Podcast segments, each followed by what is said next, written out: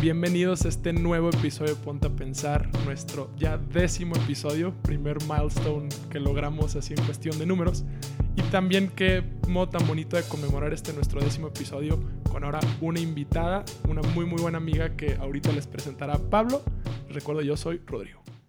Pues bienvenidos, neta, festejando este gran logro que, crean o no, pues sí, sí cuesta mucho esfuerzo y la neta los agradecemos por acompañarnos en todo este rollo. Van 10, ojalá sean 100 y cuando lleguemos a los 100 digamos 1000, ¿no? Pero pues qué manera de conmemorarlo con un tema tan fregón como este y también con una invitada tan especial como Renata. Renata Alba es compañera mía de, la universidad, es emprendedora, tiene una marca de aguas buenísimas que se llaman Aguas Guapa y también pues es súper, súper chambeadora, ¿no? Cualquier cosa que se propone lo logra, ya sea en sus negocios, en sus estudios y pues ahora en esto que compartimos mucho en común, los podcasts, ¿no? Entonces, claro que tenemos esta colaboración con su podcast en el que hablaremos de dos puntos distintos de esto de la masculinidad y con el que les compartimos o les deseamos que la neta vayan también a escucharlo.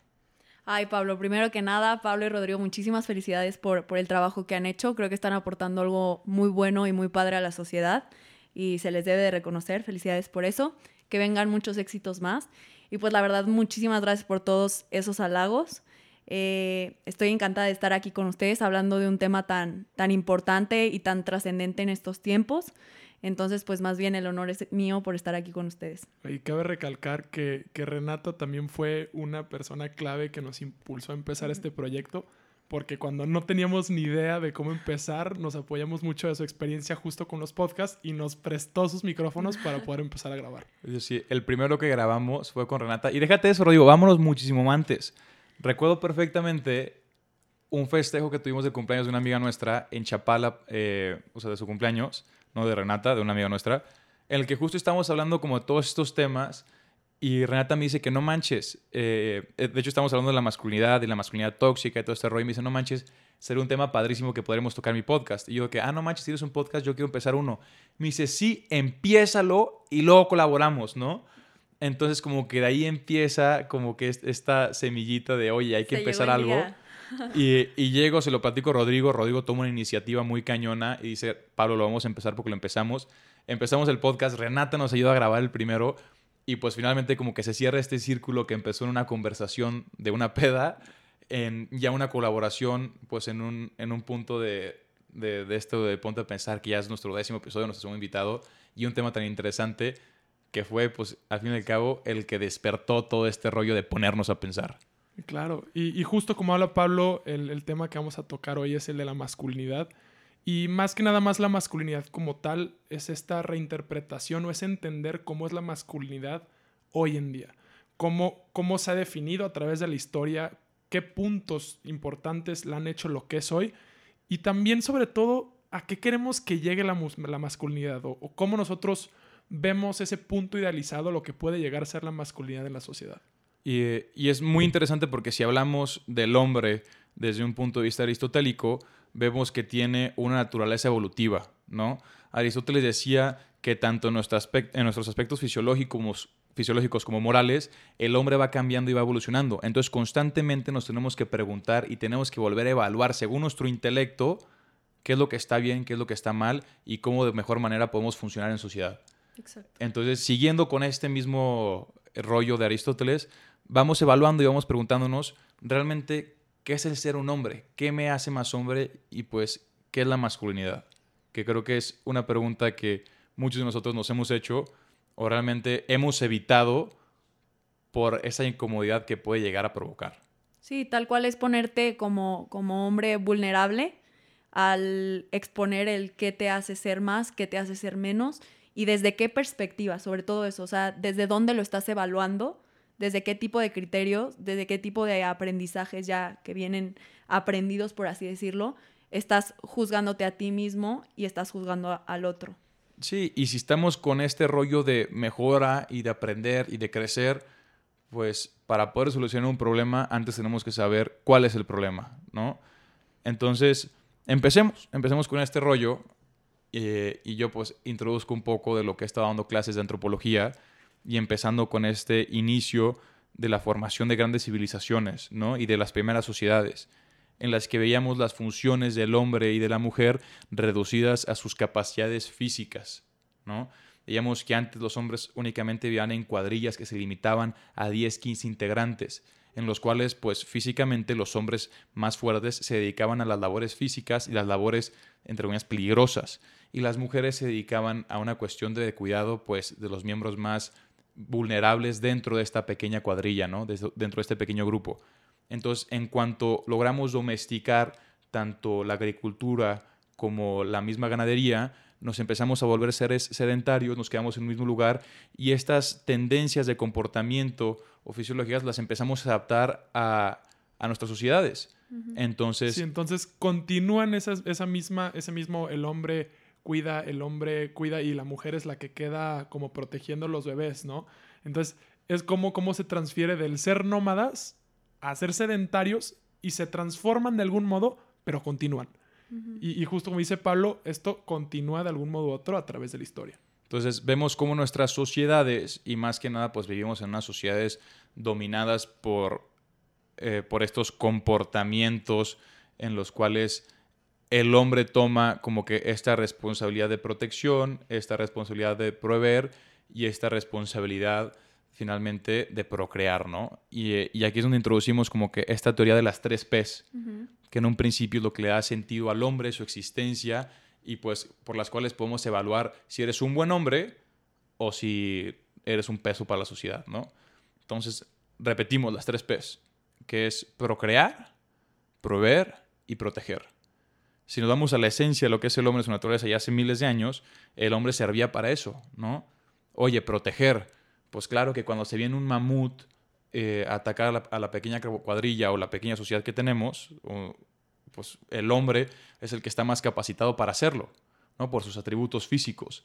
Entonces, socialmente le vamos dando ese rol o ese papel a los hombres. Proveer. El hombre es el que, al fin y al cabo, socialmente salía a cazar, ¿no? Salía a conseguir esa carne que luego íbamos a comer nosotros dentro de la sociedad y la mujer es la que hacía cuidado de, pues, de los más vulnerables, como ya, lo, como ya lo explicábamos. Y finalmente el procrear, pues valoramos qué tan bueno era un hombre dependiendo de, su de, de qué tan fértil es. Y también bajo esta, esta teoría darwinista de la supervivencia del más fuerte, ¿no? Atracción al hombre más capaz de yo quiero que mi hijo sea hijo del macho alfa, por así decirlo, ¿no? Lo, importante aquí, y que es lo que vamos a empezar a analizar, es que no es que esto esté bien o esté mal, sino que es lo que necesitaba el hombre en ese punto de la historia. Y cómo esto poco a poco ha ido transformando a, justo lo que queremos llegar finalmente al cierre de, este podcast, que es reencontrar y, redefinir cómo estas labores que, hoy en día ya se ven afectadas, como es el hombre o la mujer más bien ya no necesita esa protección porque ya hay policías, este, la, mujer ya en sí ya se puede valer por sí misma, ella puede trabajar y, ya vemos muchos casos en los que la mujer tiene su hijo y sale adelante como, como más soltera, ¿no? Entonces, ¿cómo el hombre puede volver a encontrar su lugar en una sociedad que está olvidando o está dejando atrás esas necesidades que, que se vieron en el pasado por, por esa amenaza que teníamos de afuera? Sí, tiene que tomar, creo, mucho a lo que dices, eh, la interpretación que hoy la sociedad le tiene que dar a lo masculino y a lo femenino. Sí, limitar al hombre a las tres P's y a su cuestión más instintiva. Sí, como más animal. Más animal. Es literalmente eso, reducirlo a una existencia puramente o meramente animal. De supervivencia, de supervivencia. No, de trascendencia, que es lo que buscamos. Entonces, estamos en tiempos completamente distintos y tenemos que buscar una nueva manera de ver cómo el hombre, a partir de, de su esencia, su naturaleza masculina, puede encontrarse y valerse, no valerse por sí mismo, pero encontrar sentido en esas cosas que lo hacen hombre, ¿no? En este nuevo contexto en el que estamos viviendo. Sí, porque ahorita ya no te va a atacar un mamut, ¿no? Ahorita... Te va a atacar la depresión. Sí, realmente sí. ahorita ya nos enfrentamos a otra realidad. Este, y creo que sí es muy necesario como que cada uno tome parte esencial en el mundo. O sea, el que tú estés aquí hoy, el que yo esté aquí, para mí es crucial, es esencial. Es algo que debía ser y nos necesitamos para. Entonces, creo que ya que tomas un lugar, hasta en la misma familia, el ser humano tiende a eso, a tomar un lugar, a ser parte de. Entonces creo que es esencial como reestructurar este, este entrar y sentirte parte de la sociedad, esencial en la sociedad. Pues sí, o sea, finalmente nosotros eh, como especie nos sentimos cómodos nos sentimos seguros cuando aportamos algo a la sociedad, ¿no? Y nuestro valor realmente está en lo que a partir de nuestro, expert, de nuestro expertise podamos aportar a la sociedad. Antes era yo soy un hombre que caza mamuts y eso es lo que le, aporto a la sociedad. Ahorita no hay una necesidad de que yo le aporte a la sociedad matando mamuts, ¿de qué manera puedo yo aportar eso, no? Y como somos animales políticos, somos animales sociales, obviamente nos valemos de esas relaciones que tenemos con los demás. Y obviamente que encontramos nuestro valor dependiendo de lo que aportamos a la sociedad. Justo, y, y sí, complementando esto, es, es eso. El hombre es alguien que busca estar en sociedad y también es lo que tenemos que encontrar en esta redefinición del hombre, el que no se pierda que, es una relación de ganar-ganar y una relación en la que el hombre y la mujer se necesitan mutuamente. Entonces, ¿cómo se puede encontrar ese balance de tal modo que podamos seguir adelante, pero de un modo mucho más saludable y equitativo?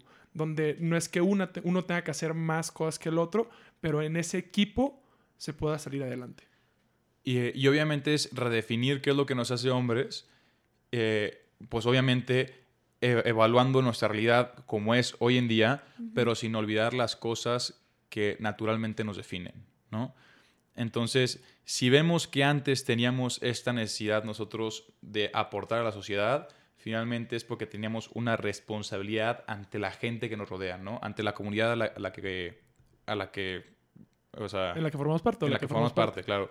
Entonces, eso es algo que no tenemos que perder y eso es algo que vemos que le sigue dando sentido, sentido a la existencia del hombre, que es el asumir una responsabilidad. ¿no? Y el asumir una responsabilidad conlleva el, tener un poder nuevo, pero con ese poder, así como dice el tío Ben, con, gran, o sea, con un gran poder viene una gran responsabilidad. With great power comes great responsibility. Esa mera frase. Entonces, decir... Es de, es de Spider-Man. Es decir, Renata, se ve perdida así de que qué están hablando estos. el, tío, el tío así, Ben Parker, le dice, o sea, con... Es que en español Entonces, es terrible. ¿qué, ¿qué pasa con, con Spider-Man? Eh, llega un momento en el que imagínate un adolescente le da superpoderes, ¿no? ¿Qué es lo que va a hacer? Naturalmente lo va a usar para su beneficio propio. Lo vemos en la película. ¿Qué empieza a hacer? Se mete a pelear, eh, o sea, eh, WWE o lo que fuera y empieza a ganar dinero por sí mismo. En cuanto él cobra su cheque de su última pelea, un ratero le roba la caja a su jefe después de que le pagó. Entonces el jefe le dice de que haces paro, ayúdame. Y dice, pues no, ya me pagaste, ¿sabes? O sea, como que con este punto egoísta de, no poder. El ratero se va corriendo, entonces Peter Parker va llegando a su casa bien fresco y ve que asaltan a su tío y lo matan, ¿no? Le disparan.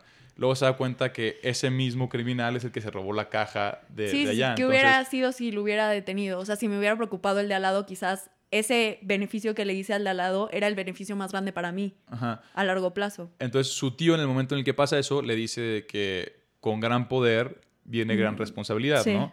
Y esa responsabilidad pues, nos trae consecuencias, consecuencias tanto positivas como negativas. Entonces lo que debe hacer el hombre es asumir una responsabilidad, porque la responsabilidad nos da sentido, pero al asumirla también es decir que conscientemente vamos a hacer, o, van a estar en nuestras manos e, estas cuestiones, pues consecuencias tanto positivas como negativas, ¿no?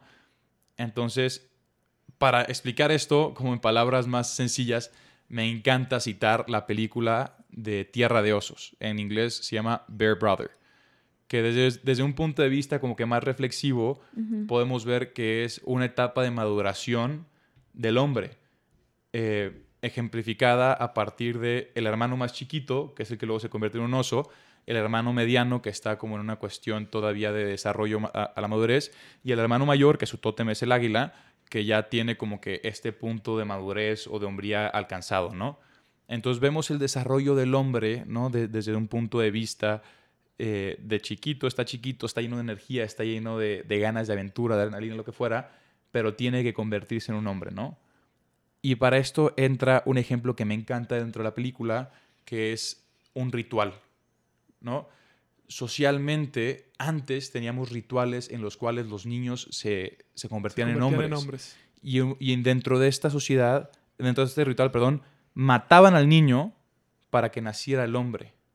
O sea, muchas veces tenía que pasar por algún tipo de prueba, hasta podríamos decir de sufrimiento, para que muriera esa parte infan- no, no infantil de él, pero ese niño sin responsabilidades y con que sus actos no tenían consecuencias y naciera este hombre que ya tiene un gran poder, pero que también Una gran una responsabilidad. gran responsabilidad, ¿no? Y es lo que vemos, bueno, es lo que no vemos en nuestra sociedad actualmente, ¿no? Cómo los hombres no tienen estos rituales en los cuales eh, un niño se convierte en un hombre o los que tenemos encaminan a esto que luego podemos conocer como un comportamiento tóxico o inmaduro. Por esto exijo que los hombres también empezamos, empe- empezamos a tener fiestas de 15 años. No, realmente sí, tiene que haber un proceso. ya me los imagino con el vestido y todo. Este, Si Renate quiere ser nuestra chambelán, Sí, voy a ser su chambelana. No, realmente sí tiene que haber un proceso. Creo que, sobre todo en la cultura mexicana, que como lo platicábamos, ha sido la más golpeada por esto, porque los hombres no tienen ese, ese proceso o no tienen un evento, una pauta en la, o sea, algo coyuntural que marque el a partir de ahora ya eres hombre o el a partir de ahora ya tienes las responsabilidades que tiene un hombre, tienes que tener más cuidado. Y a las mujeres en cierto punto sí nos los hacen sentir o sí vivimos este tipo de experiencias. Platicaba que los judíos sí tienen algo similar que es el bar mitzvah. No estoy muy bien enterada cómo es ese proceso, pero sé que es el convertir a un hombre, a un niño, perdón, a, a ser un hombre. Entonces creo que al final eso sí es necesario y como mexicanos tenemos que empezar a buscarlo para crear un México mejor, una sociedad mejor. Y además es profundamente necesario porque no nada más no se vive esa transición, pero tenemos como una imagen terrible de lo que es un hombre exitoso, sobre todo en México, con todo ese tema de, de la narcocultura, de la misoginia, este, que no sé si lo dije bien la, la palabra, pero, pero justo no se tiene esa, esa transición y además la imagen de éxito, de poder. Muy de- macho, es el de- macho del mexicano. machismo y además de, de- de seres que son un deterioro terrible para la sociedad. Esos son los héroes de los niños de ahora. Exacto. Y está, está muy chistoso porque posiblemente sí tenemos estos rituales, pero esos rituales apuntan a comportamientos eh, Destructivos. destructivos, ¿no? Oye, eh, ya eres un hombre, ¿no? ¿Sabes qué? Te vamos a sacar a un bule, ¿no? A un table o, o nos vamos a ir de putas. Esa es como te- tu, tu transición de ser un niño a ser un hombre. Oye, en, en una mafia, ¿no? O sea, en un grupo de, de gangsters, ¿cuál es tu ritual de iniciación? Pues tienes que matar a una persona, ¿no? Creo que esto es cosa de los malos salvatruchas, por eso tienen su lágrima en el ojo. Su ritual de iniciación es matar a alguien por el beneficio de- del, del gang Como validarte. como validarte como hombre, ¿no? Ujú. Oye, lo vemos luego en el ejército, ¿no? Eh, eh, Bueno, en el ejército no tanto, pero en las fraternidades. Cómo te despojan completamente de tu dignidad y de, de- de ti mismo para hacerte un hombre, ¿no? Para poder permanecer a algo que, que te, que te identifique o a un grupo. Si se destruye 100% tu identidad que tenías en el pasado para crear una nueva, pero, pero qué tan beneficioso, qué tan bien está siendo llevado actualmente. pues está apuntado en estos casos a una cuestión tóxica. Porque ¿qué pasa yo en un futuro cuando me siento inseguro sobre mi masculinidad? Pues volteo a ver a esa iniciación que en algún momento me hizo pensar que soy un hombre. Y si soy un padre de familia, tengo dos hijos y me siento ahorita, o sea, Vulnerable. vulnerable. débil. ¿Por qué? Porque no le puedo dar placer a mi esposa, o porque no tengo una buena relación con mis hijos, o porque me está yendo muy mal en la chamba y me siento poco hombre por eso. ¿Por qué? Porque no puedo proteger a mi familia. ¿Por qué? Porque no puedo darle proveer a mi familia. ¿Por qué? Porque no, no tengo esa capacidad, o sea, de, de, de procrear. Pues, ¿qué hago? Me regreso a las cosas que en un pasado me dijeron que me hacían un hombre. Le pongo el cuerno a mi esposa yéndome de putas. Eh, me, Me, me hundo en el alcohol. me hundo en el alcohol. puras, puras actividades de deterioro que, que, que nacen justo de- también de esa mala transición, de, de educar mal la masculinidad. Exacto. Entonces, importantísimo, dentro de este proceso de encontrar o redefinir la masculinidad, el introducir un ritual que no tiene que ser una gran fiesta, que no tiene que ser una super ceremonia, tiene que ser un proceso en el cual el hombre que, o, o el, el macho, no, el, el hombre eh, padre posiblemente, o esta figura paterna o tutor, de tutor, a este niño le dé ese poder, ¿no? Pero al darle ese poder también le comunique la responsabilidad que hay en tenerlo. Sí. A mí me gusta mucho el ejemplo de lo- del campamento, ¿no? A mí me gusta mucho esto de, la de salir a la montaña, de acampar y, y ese rollo. Y a mí, pues, hubo un proceso en el cual me, me enseñaron, ¿no? Me enseñaron a poner la casita de campaña, a prender una fogata, a cocinar con, con pocos elementos que tienes así en la naturaleza. Y llega un momento en el que posiblemente, imagínense, un papá que lleva a su hijo desde que tiene 5 años al campamento y que le enseña a hacer todas estas cosas. Y llega un momento a los 13 años en que se lo lleva al campamento y le dice, esta vez tú harás todo. Entonces le está dando una gran responsabilidad, pero un gran poder. Él tiene la capacidad ahora de crear esa protección, de poner la, la, casita de campaña contra todos los elementos, ¿no? De crear un fuego que los va a calentar y de prepararles de comer, ¿no? Entonces le está dando una gran responsabilidad que tiene consecuencias tanto positivas como negativas, porque si no logra el poner la casita de campaña, el prender la fogata o el hacer de cocinar, pues vas a dormir a la intemperie, qué frío y qué mala vas a pasar, eh, no vas a tener el calor de la fogata y pues no vas a tener de comer, ¿no? Entonces la vas a pasar muy mal. Entonces este proceso en el cual le des esa gran responsabilidad al niño, pero apoyándolo en el proceso. Oye, papá, no, como que no puedo prender esta fogata. Oye, te ayudo, pero tú lo vas a hacer, ¿no? Sí, sí, sí. Entonces al final, si se logra este, este objetivo de que el niño independientemente logra estas tres cosas, pues ¿qué va a hacer? Cuando esté metiéndose su sleeping a la hora de dormir va a decir, yo hice esta casita de campaña, ¿no? Yo tengo el poder y la capacidad de hacerlo. Yo me preparé de comer, no solamente a mí, sino también a mi papá. Yo tengo la capacidad de prender una fogata, ¿no? Entonces este proceso en el cual a partir de un ejemplo como el campamento, eh, estás haciendo que tu niño eh, o que este niño a partir de este ritual deje de ser un niño y se vuelva un hombre, ¿no? Y que asuma esta responsabilidad y este poder de sus nuevas habilidades. Y esto lo podemos ver reflejado, no sé, en un niño que le enseña carpintería a su papá, en, perdón, al, revés, un papá que le enseña carpintería a su hijo y posiblemente hace su primer mueble, mueble solo, ¿no? Eh, un papá que desde chiquito le, enseñó la cacería a su hijo y que ahora tú vas a ser el que lidere eh, la cacería del día de hoy, ¿no? Sí. Como que este, este pasar estandarte, ¿no? E, este dar, dar responsabilidad. Siento que con lo que acabas de decir, eh, me encantaría como resaltar la importancia que hay en los simbolismos o por qué el ser humano tiende al simbolismo, porque al final es como mediante el simbolismo uno se hace consciente de, ¿sabes? O sea, tú tienes que vivir un evento para que te hagas conciencia de cómo, ¿sabes? O sea, cómo actuar a ese evento. Entonces, las variantes de las actividades que se podrían hacer son infinitas. Este, cada, cada papá le podrá compartir algo a su hijo muy único y muy especial y de mucho valor. Este, y creo que también sería como importante resaltar que todos, todo esto se centra, o todas las actividades, o todo el simbolismo que le puedas poner a, esta transición, en ser tal cual que, que el hombre sea consciente de que sus decisiones y sus omisiones van a tener un impacto en la vida de él y en la vida de, las, de los que lo rodean. Porque realmente este, creo que el ser humano, por instinto, nunca va a ir contra su propio, su propio bien o su propio... Pero muchas veces el ir por nuestro propio bien lastima a las personas que están a nuestro alrededor. Entonces, justo en esa brecha, en entender que todo lo que nosotros hagamos, bien o mal, va a impactar a los que nos rodean también. Entonces, eso es, eso es ser un hombre tener la capacidad de decir, yo me hago responsable, me hago consciente de mis decisiones y de mis omisiones, porque yo me quiero, me amo, me conozco y no voy a lastimar a los que me rodean, ni siquiera me voy a lastimar a mí, porque yo creo que alguien que lastima al de al lado, tarde o temprano, como el ejemplo de Spider-Man, vienen y te cobran la factura. Así es la vida, así es el círculo. O sea, si das cosas buenas, vuelven. Si das cosas malas, vuelven.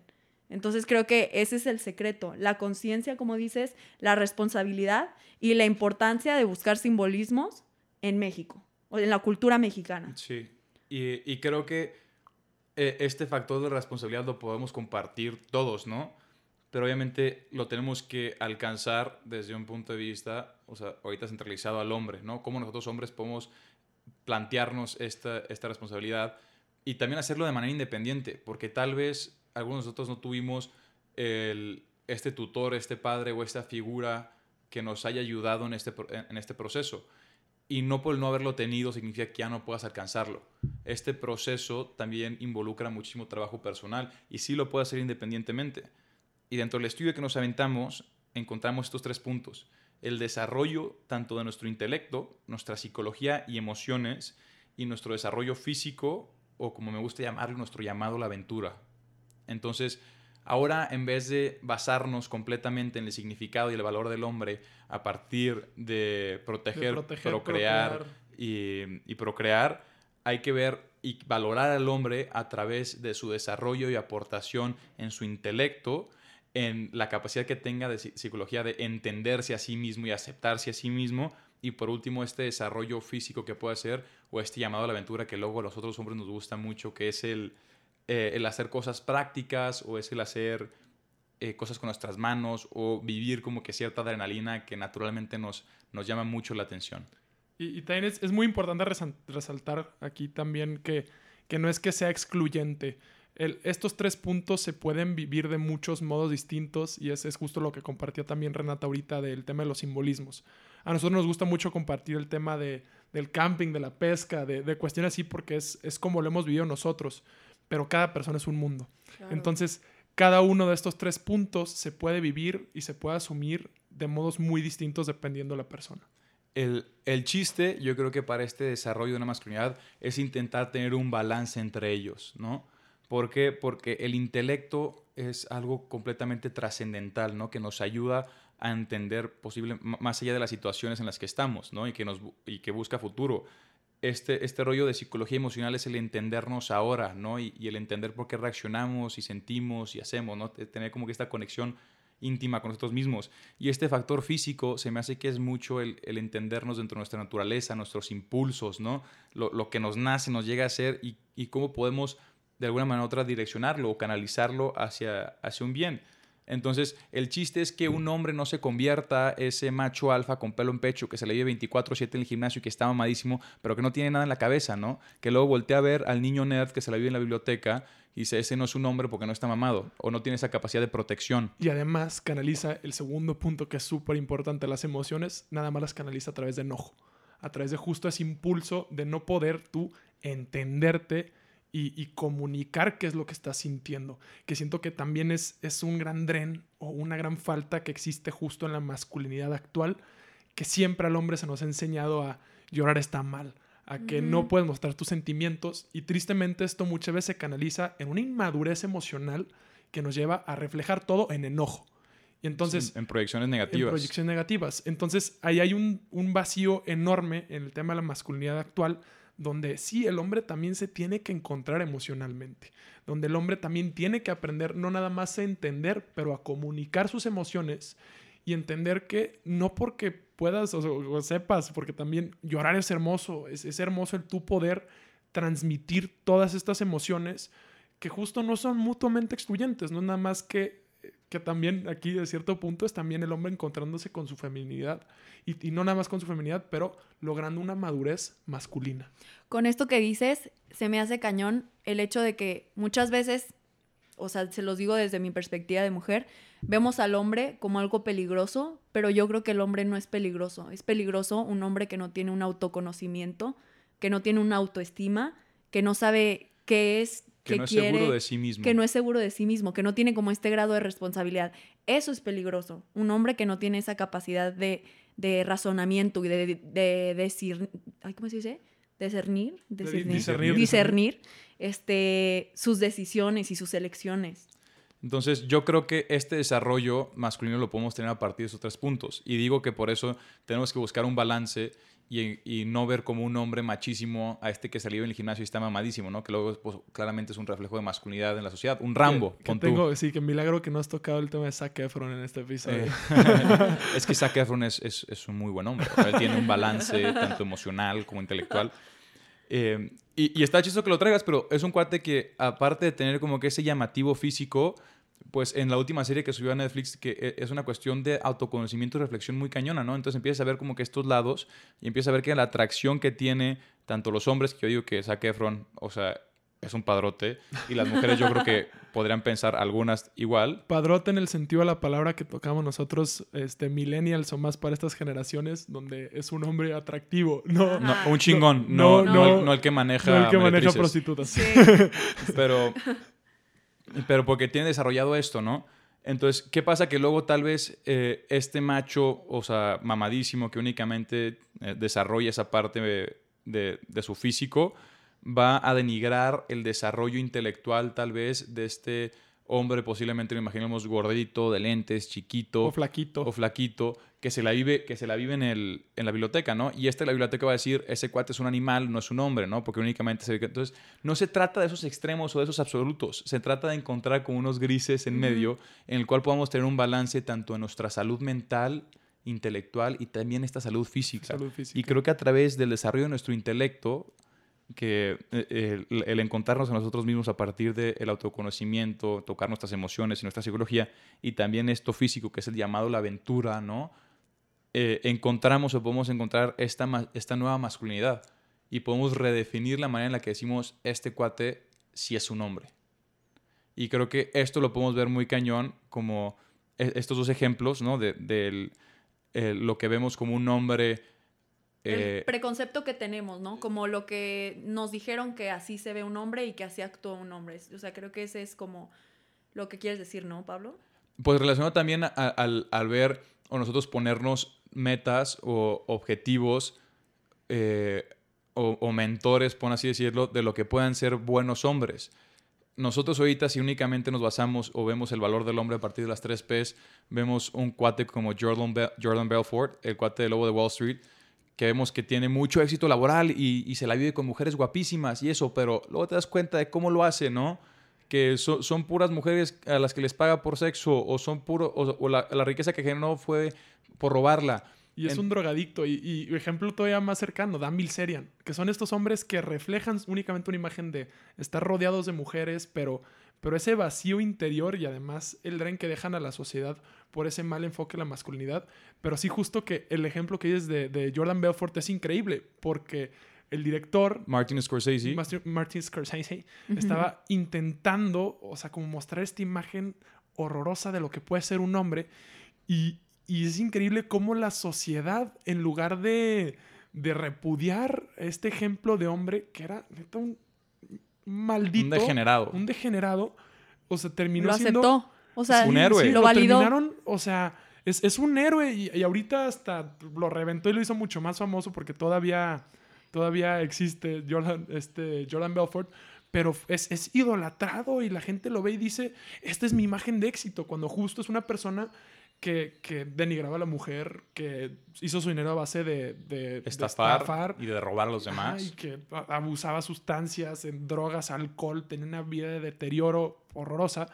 Donde aquí el malo era que la, la- la FBI que lo está investigando de, de todas las Sí. cosas Sí, que ahí ¿no? te habla de qué tan golpeada está la sociedad. O sea, cómo como sociedad validamos y dijimos, eso es, y eso está es- bien, ¿sabes? Ese sea, dijimos, es ese es un aspiracional. hombre, eso es un padrote, ¿no? Decimos. Ojalá, había niños que decían, ojalá yo llegue a hacer eso. Que dices, qué terror, qué miedo que como sociedad estemos validando conductas, este, una machistas, pero más que machistas a mí se me hacen inhumanas, que nos restan, porque tanto le resta a un hombre como le resta a una mujer. O sea, el que la sociedad piense que eso es bueno, creo que es muy, muy doloso. Y, Sí, es y en vez, en vez de tener a esas personas como nos- nuestros Héroes. héroes o aspiraciones, pongámonos a gente o a ejemplos de hombres que realmente son hombres, ¿no? Y, y que, y que puedan tener éxito en todos estos, estos eh, en estos tres factores, perdón. A mí lo que me encanta decir es, es este Henry Cavill, ¿no? Que es un cuate que es amado tanto por hombres como por mujeres. Las mujeres lo ven y tienen y, y este cuate tiene este reflejo de seguridad y aparte pues es muy atractivo físicamente y pues las mujeres lo aman, ¿no? Pero luego ves a los hombres y los hombres ven reflejada esta masculinidad de, es un chavo que chavo, ¿no? Un cuate que, que le gusta mucho eh, el deporte, está muy tocado con esto de sus hobbies, ¿no? Que lo ven armando de que computadoras, PCs, eh, le entra mucho a este rollo de- del modelismo, ¿no? Que es el pintar y armar como maquetas pequeñas. Eh, es un cuate que está apasionado por su trabajo, ¿no? Eh, cuando le tocó ser el papel de Witcher, pues se aventó las novelas, los libros y todo los, este los rollo. videojuegos, lo estudió, lo... Entonces, ves que es una persona que es completamente apasionada en, en lo que hace, ¿no? Y desarrolla como que ese intelecto, esa aportación que hace a la sociedad. Es un hombre que está, pues, eh, está en balance con este aspecto físico y emocional, ¿no? Ves, ves un hombre que está muy seguro con, el, eh, con lo que posiblemente pueden decir o aparentar de él, ¿no? Y también, pues, es un hombre que físicamente está, pues, en el mejor punto, ¿no? Yo creo que cualquier hombre puede llegar a eso. Entonces, hay que ponernos, eh, pues, modelos a seguir. Otro, como- como otro él. George Clooney, que, que fue una imagen también súper atractiva durante mucho tiempo, pero es una persona que no nada más ha sido profundamente exitosa dentro de, de sus películas, dentro de todos sus proyectos, pero es una persona que también está dando un enfoque de, de, entrega y de regreso a la sociedad, no nada más en temas de derechos humanos, pero también de la supervivencia de, de la tierra. Este, entonces, son estos ejemplos de personas, creo que son famosos, existen un millón de, de otros ejemplos que podemos usar, pero, pero es justo eso, encontrar personas que tienen ese balance entre esos tres puntos y, y que son también responsables de sus acciones. Y pues yo creo que para cerrar ahorita el tema y aterrizarlo, es decir, estas cosas las podemos hacer independientemente, ¿no? Y nosotros hay que buscar cómo en un futuro, porque será nuestra responsabilidad, podemos hacerlo con las siguientes generaciones. Agarrar y defender la idea de que el hombre y la masculinidad no son malas y que el reflejo inmaduro y tóxico que hay del hombre en la sociedad es porque es un niño disfrazado de adulto. Es un niño que no ha sabido educar y no ha sabido madurar esa masculinidad. El hombre es aquel que conoce sus impulsos y emociones y voluntariamente los modula. El hombre no es malo, es inmaduro. Exacto. Hay que exigirle que se eduque, hay que exigirle que madure y hay que ayudarlo en ese proceso.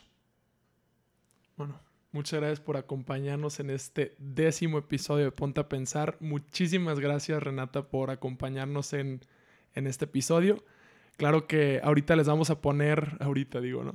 Pero después ya en, en Instagram verán ahí tagueada también a Renata, su podcast. Les pasaremos toda su información para que puedan conocerla y que también vayan a escuchar un episodio que grabaremos con ella justo tratando la masculinidad, pero desde otra perspectiva. O, o esta masculinidad madura de la que estamos planteando ahorita, pero ya puesta dentro de la sociedad y cómo o sea, cuando tenemos hombres maduros y hombres seguros, aportan muchísimo más a la sociedad, ¿no? Y de qué manera, pues, un hombre maduro y una mujer madura pueden aportar y crear un mundo fregoncísimo, ¿no? Entonces puede ser que nosotros tuvimos una clase teórica ahorita y a la práctica la veremos en el podcast de Renata. Perfecto. Muchísimas gracias, niños, y les deseo eh, todo el éxito. Tienen muchísimo talento y pues gracias por invitarme. No, gracias a ti. Y en vez de vernos la próxima semana, nos vemos en el podcast de Renata. nos vemos Bye. mucho antes. Bye bye.